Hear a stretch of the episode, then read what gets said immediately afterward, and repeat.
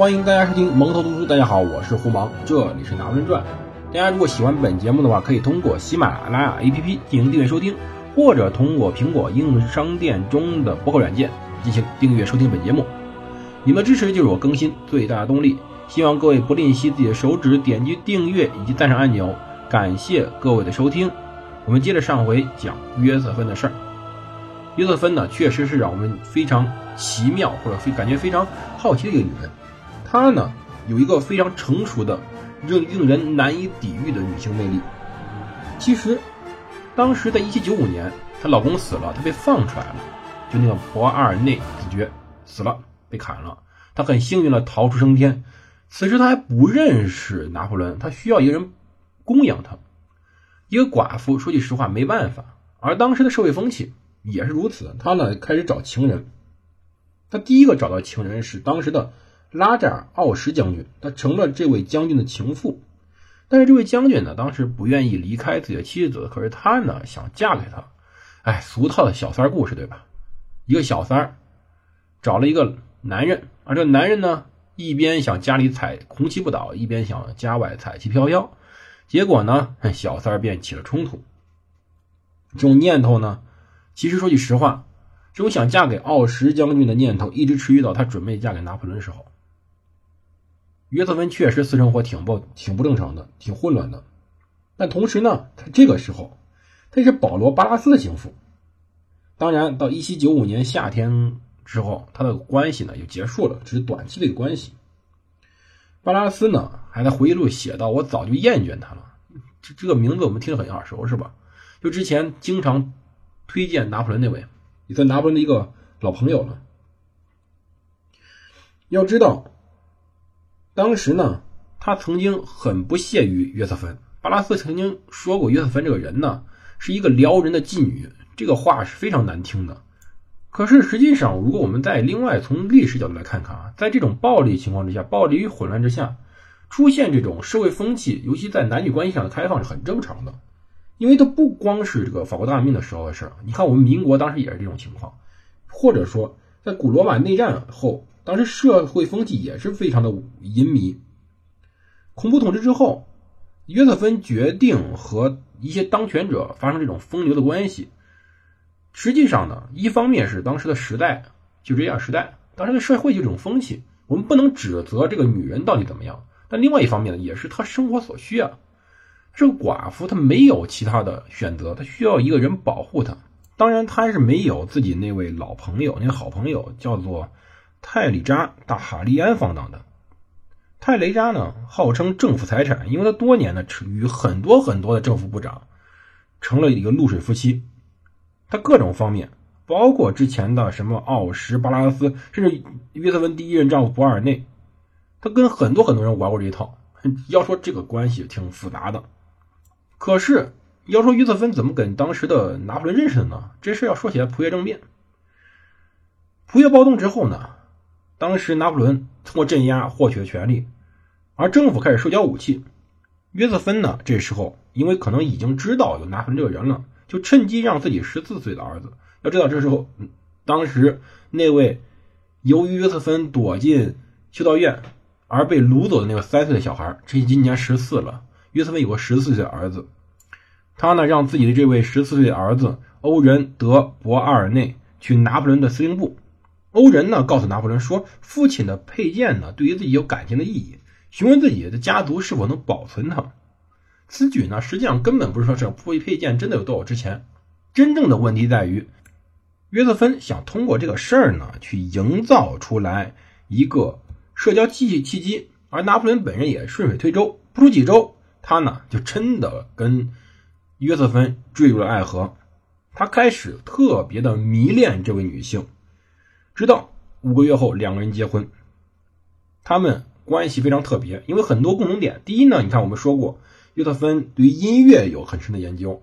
第二，他们呢同时是异乡而来的岛民，他们还是法国的移民，同时他们还是前政治犯，共同话题太多了。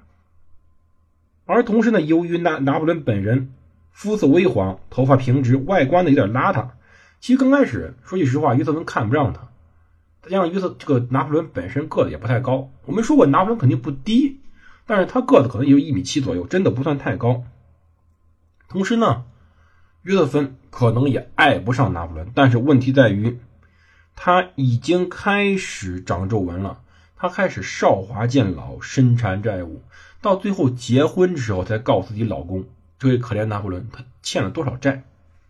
每次约瑟芬见拿破仑时候都要梳妆打扮，打扮需要很长时间。他在他的私宅有镜子，虽然约瑟芬不够聪明，也文化也程度也不高，但是呢。他呢非常迷人，非常让人有亲近感。他即使不会属于很机智，不会说什么笑话，但是呢，他能让男人感觉到获得了自己喜欢的那种讨好。讨好男人，真的是一个可怜女人在当时乱世时候所活下来一个必备的一个技巧。显然他会。有人问过别人说约瑟芬是否聪明，但跟那个人说道：“蠢货没法干这么好。”这话说的太对了。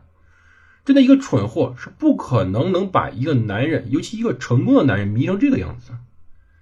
就拿破仑而言，他看重的是他本身的政治人脉以及身为子爵夫人的社会地位，而约瑟芬呢，也能弥补拿破仑本人的能力以及社交风度上的缺陷。这一点呢，也很引起当时拿破仑的重视。拿破仑不擅长在客厅中进行交往，而他非常会。要知道，拿破仑经常跟后女人没什么好话说。当时的梅特涅说道：“尽管表情和声音常常表明他努力想去说点好的，可是呢，哎，没办法。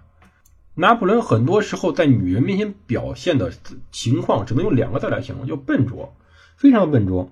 他呢，跟女人谈起来着装，谈起来他们的孩子，谈起来是否他们养育小孩，但是呢，整个的这种行为像只笨熊一样。”哼，没办法，这真的不是个有每个每个人呢，不可能擅长所有事情嘛。拿破仑不擅长交际，这事不奇怪。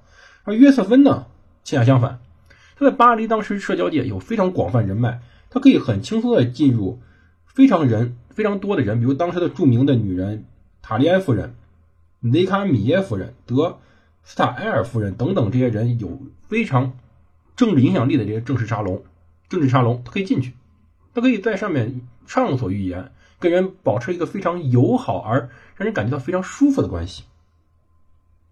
没办法，这就是他们两个人的之间的差距。要知道，在一七九六年三月九号晚上十点，在昂坦街上的第二区，拿破仑和约瑟芬呢，在当时市长面前举行了一个誓死的婚礼，因为在革命法国期间。死亡、出生以及婚姻呢，不再由神职人员管理，神职人员被剥夺了这些权利。当时，新娘呢身着白色薄纱婚裙，腰缠共和国的三色彩带，而新郎呢还还迟到两小时。在场人有巴拉斯，有拿破仑的副官让·勒马卢瓦，有塔利安夫妇，有约瑟芬的儿子欧仁。以及十一岁的妹妹阿尔唐斯，因为他们之间呢差了六岁，不得已，拿破仑在婚姻登记册上写的是以自己一七六八年出生，而约瑟芬呢，照例少说四岁，这样两人正好拉平，都是二十八了。但是后来呢，哼，这事儿很容易被查到。你想个道理，如果他真是二十八，今年欧仁已经十五了，我们。做减法，什么时候欧仁出生的？荒唐啊！